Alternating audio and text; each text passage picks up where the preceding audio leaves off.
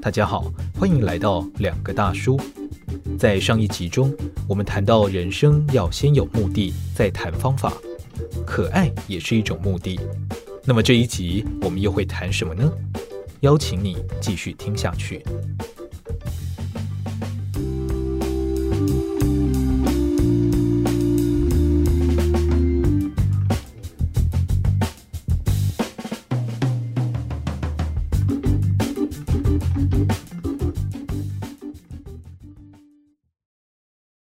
可是他没有办法去带领别人，对不对？对，没有办法。可爱的角色永远没有办法以这个状态去带领。没有，没有办法。这样也蛮好的。没有，没有，没有，没有。这样子不好。他会面对什么问题？你就是你，当你不再可爱的时候，那很可怕。所以他就会想尽办法让他自己可爱。对，那所以脸就会歪掉啊之类的。整形过度。就。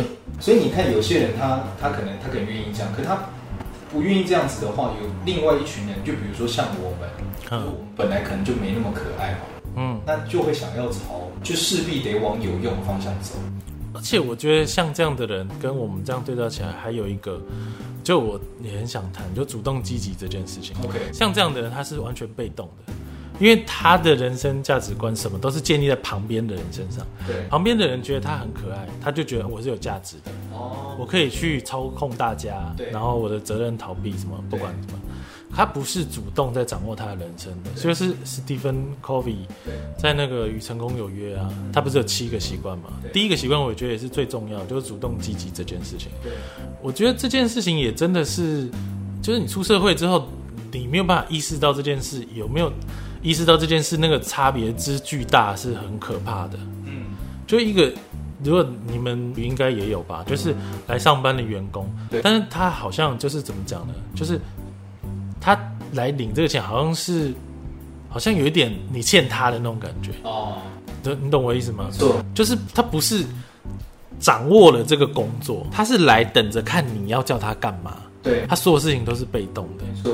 那他就没有掌握自己的人生了，他会觉得说：“我把这个时间卖给你了，嗯，这个时间是你的，不是我的。”对，那其实就没有在经营自己的人生。现在很多人都在讲经营自我品牌这件事情，其实就是包含了你有没有去主动掌握自己所有的时间。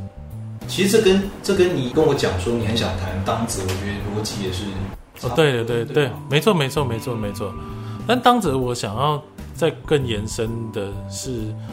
你面对一些困难的态度，因为我真的很多人跟我谈，就是烦恼啊。OK，但你就就觉得说，这个人在讲烦恼的时候，其实他没有要你给他一个解答，不要解答。嗯，或者是你每次我跟他讲说啊，那你应该怎么做？嗯，他就说不行不行，我我没有办法做到那个 A。Okay. 然后你就说啊，那不然 B 呢？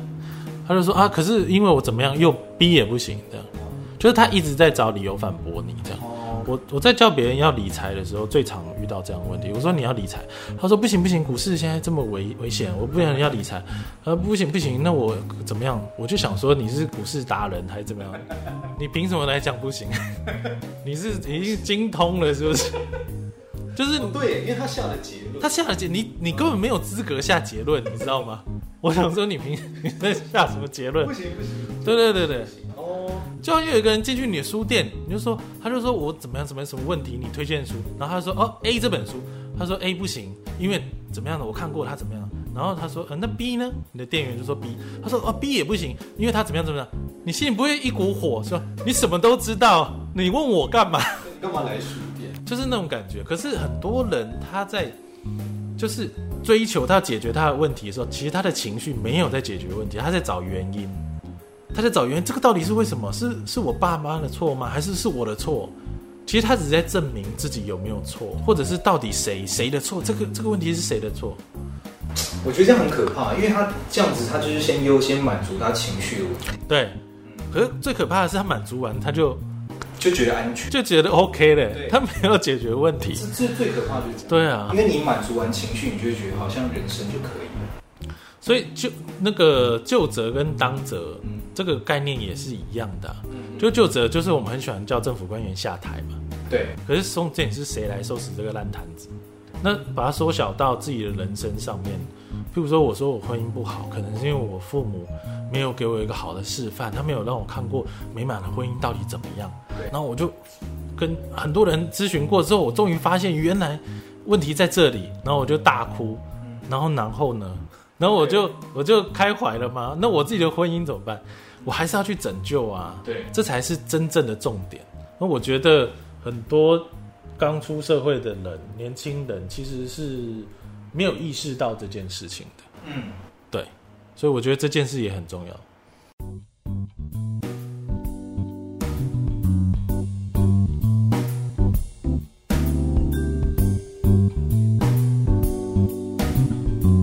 谢谢你收听老徐播客。这是一个教你老实面对自己的频道。每周日晚上九点，我都会提供一则音频节目，讲我自己如何思考，希望对你有帮助。另外，我每天也会在脸书和部落格更新文章。如果你喜欢或有疑问，欢迎帮我评分或者在底下留言。希望因为有老实播客，你可以更加喜欢自己的生活。我是 Frank，我们下次见。